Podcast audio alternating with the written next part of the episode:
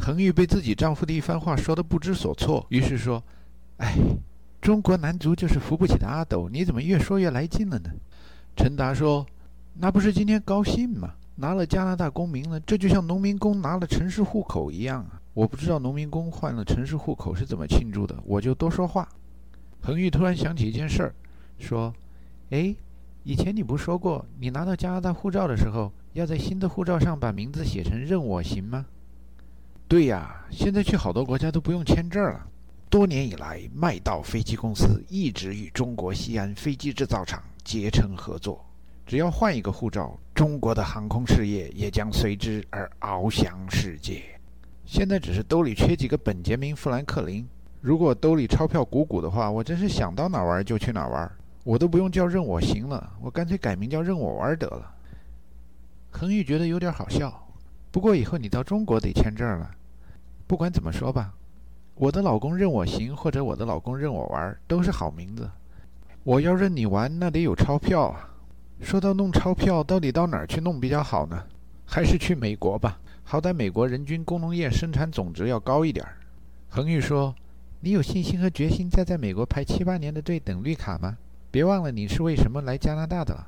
若是你再排七八年的队拿不到绿卡，然后又离开了，那可得做好进精神病院的准备了。”咱们不是办绿卡过瘾吗？没关系，再过七八年中国富强起来了，那时候再去申请一个中国的绿卡也得等七八年，迎着困难上嘛。就跟我们那淮南来的日语老师说他自己一样，迎着困难上，共产党远嘛。嘿，嫁鸡随鸡，嫁狗随狗，嫁只猴子满山走，随你折腾去吧。不过我们身边这些拿到护照的朋友，真是将近一半的人已经回中国了。当然也有不少人去美国了。现在而今眼目下，你叫我选的话，我觉得我的事业在美国，这也是我大哥当年给我做的选择。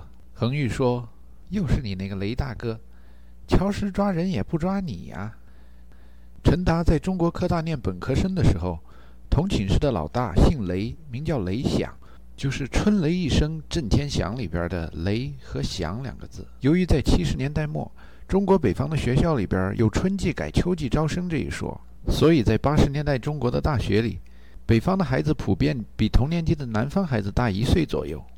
北方孩子成熟，显现领导才能；而北京孩子操着全国人民都能听得懂的口音，更是显得自信心四处洋溢。雷响乃北京孩子中的善之善者也，全班孩子都很佩服他说话的语气和神态，也就是所谓北京场面上的话。比如雷响有时在踢完球以后，会邀请新认识的球友说：“哥几个凑在一块儿也不容易，来到我们寝室坐坐。”另外有些时候会这么说：“哎，这位爷踢得不错，下周还来吧？我们每周四都在这儿踢，同一时间。”就连雷响没精打采的时候，说话的语气和神态也为同学津津乐道。有一天上线性代数的课，雷响迷迷糊糊就晕着了。台上一位操着广东口音的老师不知怎么谈到了。年轻人要有理想啊！雷响在半梦半醒之间，以为老师提他问呢，于是晕晕乎乎就站起来了。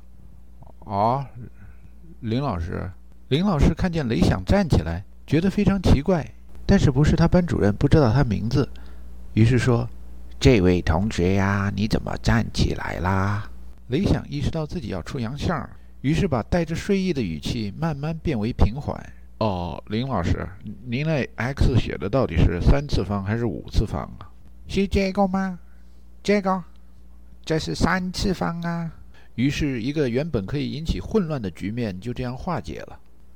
在雷响众多的语录中，获得全校知名度的是这一句：“乔石抓人也不抓你呀。”那是六四以后，有一天在宿舍楼梯的拐道上。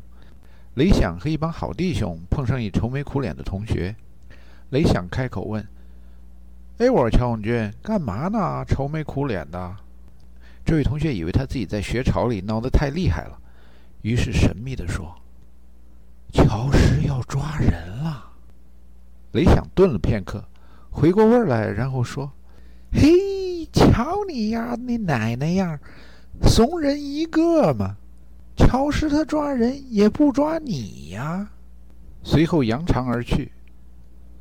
雷响一边走一边给身边的陈达说：“瞧见没？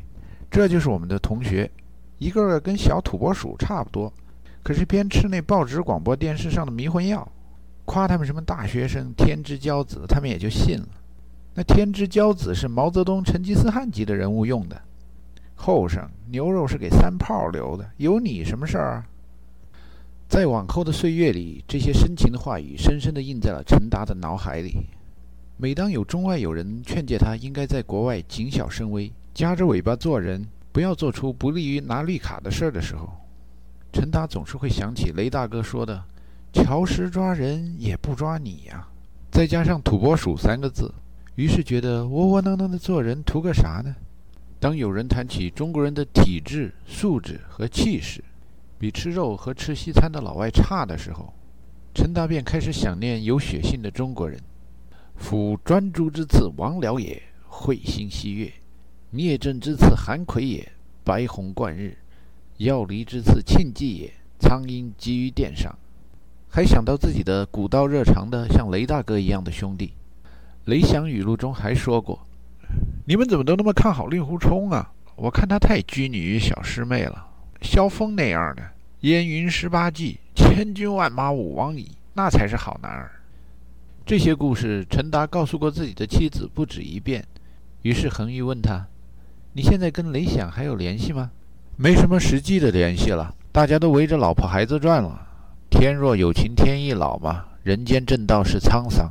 如果我们回国探亲路过北京的话，我要不 Google Google，我可能还真联系不上他了。”恒宇微微的一笑，说：“用你的话说，就是又一个朋友消失在茫茫的人海里了。”陈达无可奈何的惋惜的摇摇头，回答说：“可是我时时刻刻都记着我大哥对我深情的嘱托，那就是我的事业在美国。”你记得六四以后，中国的大学里开始搞军训，因为觉得反对精神污染、反对西方资产阶级自由化，从八七年弄到八九年没什么效果。八九年秋天开学以后，干脆限制大学生出国，再每天放几首向雷锋同志学习的歌。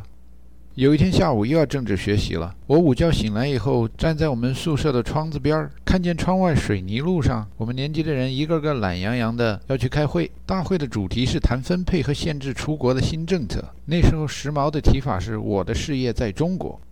为了给大家提提精神，我就跟着学校喇叭里接过雷锋的枪那首歌，用合肥话给大家逗：“雷锋啥也别想，雷锋是我们的好榜样，雷锋啥也别想。”千万个雷锋在成长。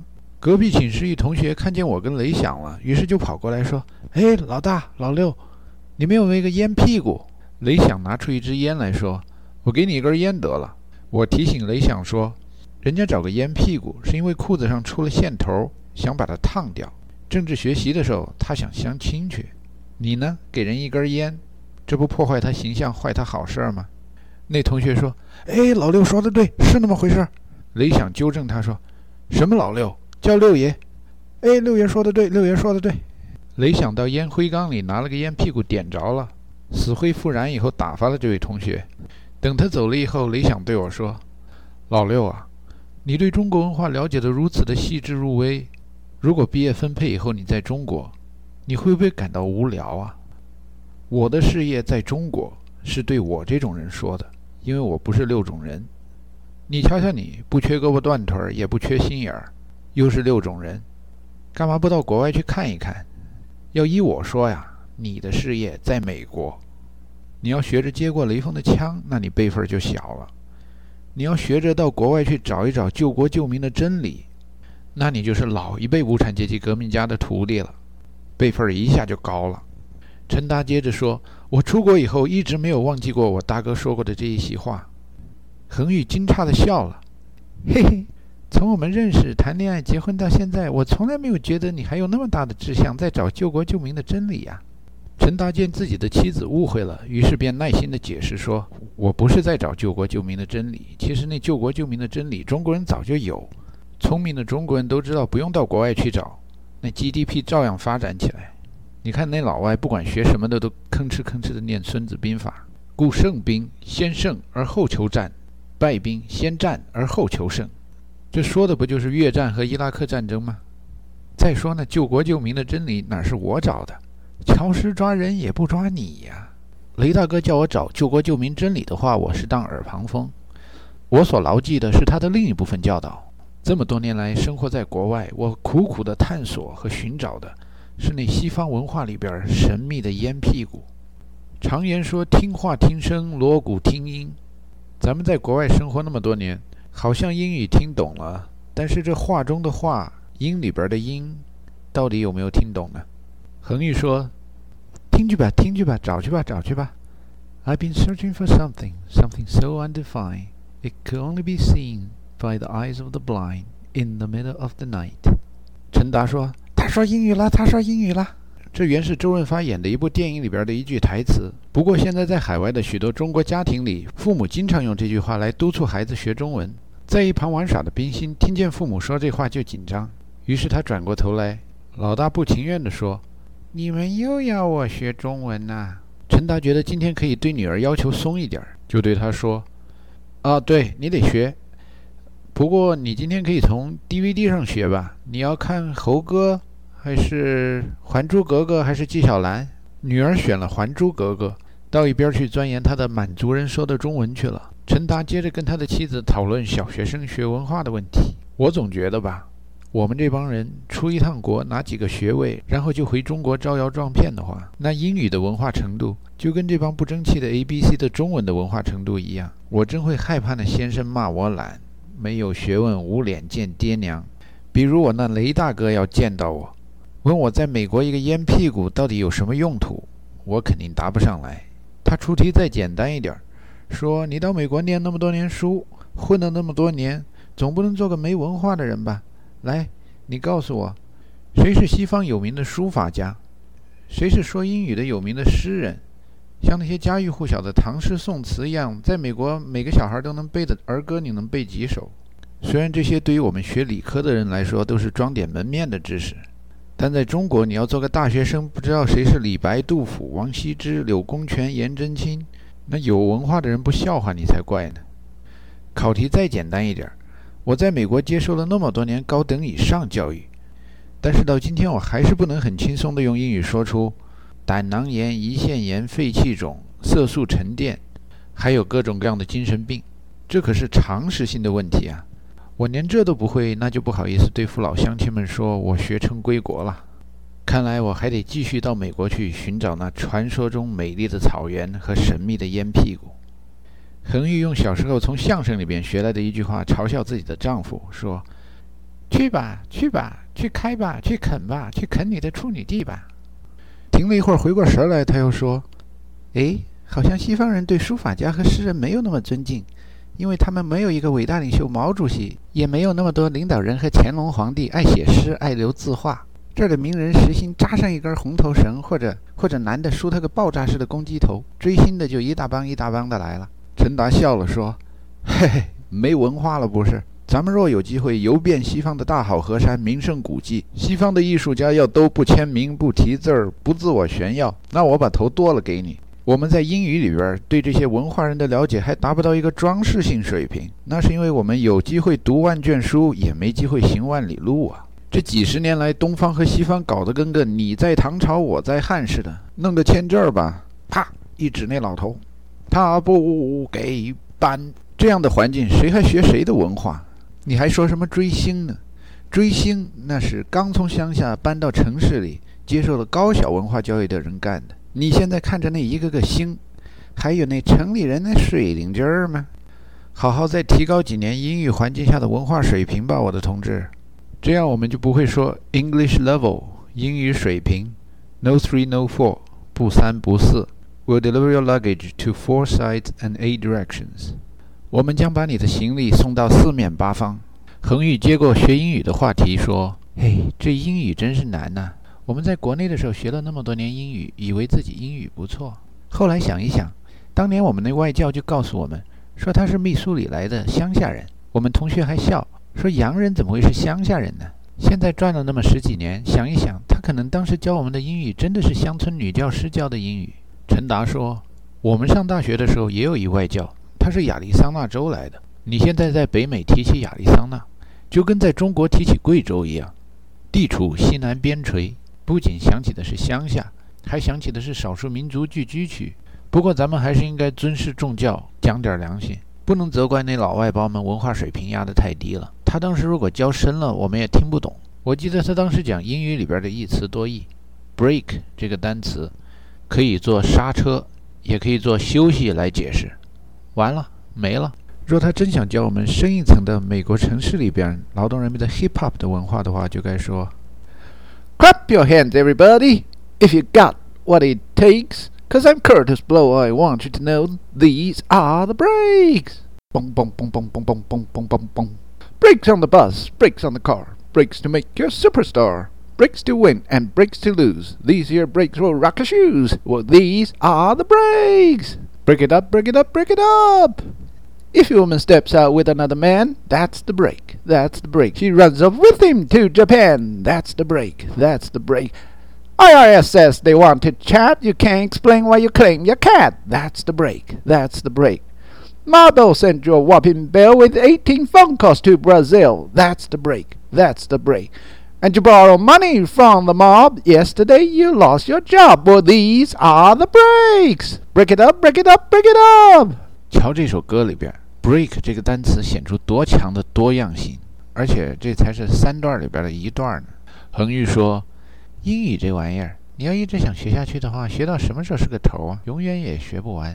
哎呀，我也很烦恼啊！以前电视上告诉我们，学英语是为了面对将来的国际竞争，迎接挑战，算是做到知己知彼，百战不殆吧。可没人告诉我们，学到什么样的程度才能在这种竞争中不殆呢？后来看见欧洲人、美洲人、亚洲人都说英语，简直就是世界潮流浩浩荡荡，顺之则昌，逆之则亡。咱们也就随大溜了，反正嘛，人的一生就是应该这样度过的。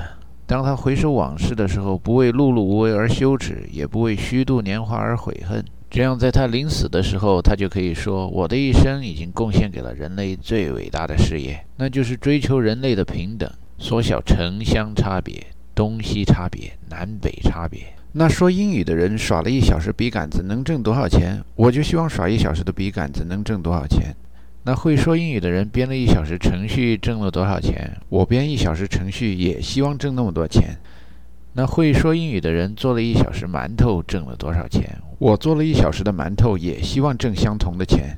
恒玉打断丈夫的话说：“你们贵阳人那么喜欢吃馒头吗？我一直以为北方人才在乎做一小时的馒头挣多少钱。嗯，其实馒头这个东西啊，源于中国西南地区。”传说当年诸葛亮七擒七纵降服孟获以后，班师回成都的路上无法再次渡过泸水，因为泸水之上风雨大作，藤甲兵的鬼魂叫屈喊冤。诸葛丞相想平息老天爷的愤怒，又舍不得砍掉士兵或者牲口的脑袋祭天，于是就用白面做成了头的形状作为祭品。直到今天，你如果把面和头两个字用成都话或者云南话发音，那就是馒头。这就是馒头的由来，后来被北方人剽窃了。全国人民大多数以为是他们的作品。恒玉说：“瞧你夜郎自大的毛病又犯了。好吧，就算世界上第一个馒头产于你们那片区。人家问你伦敦看着怎么样，你说看着像贵阳。有朋友问你斯德哥尔摩看着怎么样，你说哎呀，欧式建筑就是美啊。发诺贝尔奖那大楼啊，看着就跟文革时期的贵阳中医学院第一附属医院的一号病房差不多。这都什么呀？”陈达辩白说：“我后来多去那些城市几趟以后，不也承认了吗？那些作为首都的城市，人家有皇宫，那里边国王刮来的民脂民膏，还是比我们贵州省政府苛捐杂税来的东西多得多。中华文化博大精深，夜郎文化作为其中一支，麻雀虽小，五脏俱全。说到历史悠久、源远流长，在西方人津津乐道的耶稣受难的故事前后不久，我们就有了夜郎自大的故事。后来我离开了贵州。”上大学的时候，我当着全国各地来的同学，我想给他们做做贵州的广告啊。那时候老干妈还不太出名，所以我只好夸夸我们贵阳的王二公。我用那瑞士雷达表的广告的语气说：“贵阳人杰地灵，科技优秀。贵阳王二公把优美的工艺和现代化科技融为一体，创造出脍炙人口的方言剧。贵阳王二公。”创战新时尚，与时间并存。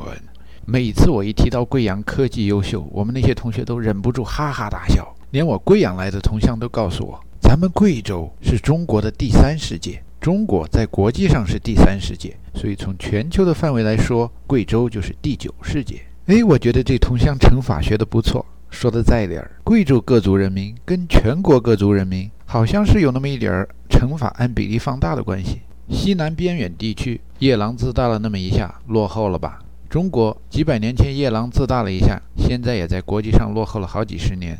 这五十年代吧，周恩来总理去贵阳游玩了一趟花溪公园，挥笔题字：“贵州山川秀丽，人民勤劳，假以时日，必定后来居上。”在我长大的年月里，就有乡亲拿着这句话当法宝，证明贵州以后一定会后来居上。可是到外地一打听，周总理听说过花溪公园，有的听说过这个题词，基本上就没人听说过。贵州的前途嘛。那外地人说：“哎，咱不讨论这个好不好？”啊，对了，中央在开发西部。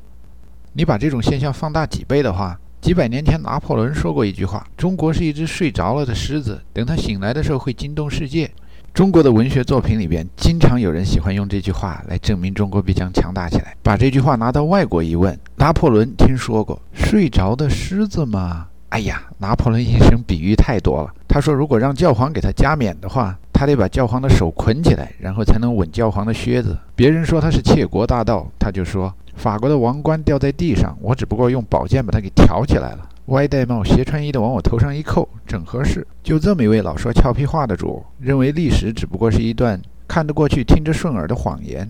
那么他的预测到底有多大的意义呢？自强自强，还用得着引用老外给自己打气儿吗？跟老外谈到中国要惊动世界那一部分。那老外有几种反应，一种反应是说：“哎，咱不谈这个啊，你好久没回家乡了吧？你们那是不是开了很多厂啊？我们这儿关了好多厂。”老外的另一种反应，就像那个自称 “Cookie” 的电台兼电视台的女播音员评论江主席的一段话：江泽民同志到美国访问的时候，想向美国人民伸出友好的橄榄枝，于是他说了类似以下的话：“中国和美国都是伟大的国家，我们两个国家可以互相学习。”后来 COOKI 在电视上评论说：“女士们、先生们，我蒋劲老师也想不出来，我们从这么一个共产主义的、不讲人权的、不讲民主的中国，能够学到什么？”听着这种评论，我就想起我们贵州人民一直背着的一个千古奇冤：作为贵州人到外面混吧，顺利的时候还行，那不顺利的时候啊，迟早会有人说你黔驴技穷，好像我们贵州老产驴似的。可是你要翻开古文看一看，它原文是那么写的：“前无驴。”有好事者传载已入，之则无可用，放之山下。那贵州的驴都是外面运进来的。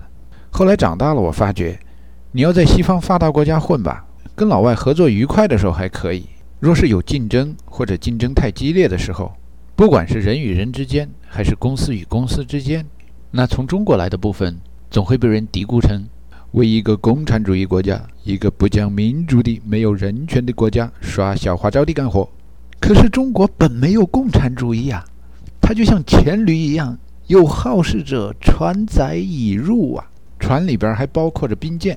中国人不要吧，那船上还开炮呢。那西方出产的共产主义拿到中国，反围剿吧，教条主义了；肃反吧，扩大了；反右吧，冤假错案了；搞经济建设吧，冒进了。共产主义真正有两下子，那是在中国的有识之士把它和中国革命的具体实践相结合以后，才威力越来越大了。最后呢，这么阴差阳错的，弄得好像中国人比什么国家都共产主义了。有的时候吧，我真想对西方人民说一句：你害怕共产主义吧，不用害怕中国的游客；你害怕中国的流浪汉吧，就跟害怕你本国的流浪汉差不多，都是人嘛，同样对待就行了。沉默了一会儿，恒玉说：“可是谁叫你这么热爱流浪的生活呢？年轻的时候吧，读三毛写的东西，他说流浪的生活是浪漫的。年老了以后吧，不，年纪大一点以后吧，再回味他写的东西，他也说过，可是流浪的生活是无奈的和辛苦的。三毛，对了，三毛就他。陈达说，流浪的生活也是滑稽的、荒诞的和有趣的。我想，出外流浪这思想根子就是他盘下来的。”文革刚过的时候，我念初一，四人帮的流毒还远没有肃清。那时候我们的班主任老师批评同学批的兴起，立刻就会说：“我要到你们家贴大字报，我要在你们家住的那条街上把你搞倒、搞臭。”那时候我们学校里绝大多数老师和同学都还穿着解放绿或者人民蓝，可是有一个教音乐的女老师，穿的蓝好像有点海军的蓝，或者是红军的灰，反正跟人不一样。然后头发上还烫着像绵羊一样的卷儿。这天上音乐课，她教了我们两首特别奇怪的歌。第一首是统编教材里的一首苏联歌，这首歌不符合中文的语法习惯，但是课本里写着伟大的革命导师列宁特别喜欢这首歌。感受不自由，莫大的痛苦，你毅然地抛弃了生命，在我们艰苦的斗争中，你英勇地抛弃头颅，你勇，你勇，你英勇地抛弃头颅，你勇，你勇，你用，你英勇地抛弃头颅，你用。你用，你用，你英勇地抛弃头颅。你用，你用，你用，你英勇地抛弃头颅。你用，停！你用，你用，你英勇地抛弃头颅。停下来，停下来！你用，你用，你用，你用你英勇地抛弃头颅。停了，停了，停了！叫你们停，没听见吗？最后一句话重复三遍就够了。不用那么多次，可是这位音乐老师永远也想不到，班上有一位叫倪勇的同学，所以这班上的三十二个男孩和三三个女孩都觉得唱着他们的同学人头落地是一件很好玩的事儿。接下来，那老师用手一指黑板，说：“这首歌课本上没有，我把它写在黑板上了，你们先读一下，然后我先唱一遍，你们再跟我学。”同学们一看黑板上那首歌，好多人心里就嘀咕：“这个。”这歌词倒是按照中国语法写的，可是可是意义上比第一首歌更难理解。不要问我从哪里来，我的故乡在远方。为什么流浪？流浪远方，为了山中清流的小溪，为了林间飞翔的小鸟，为了宽阔的草原流浪远方。还有还有，为了梦中的橄榄树。那橄榄树到底是个啥玩意儿？为什么人为了橄榄树就做那么多疯狂的事儿呢？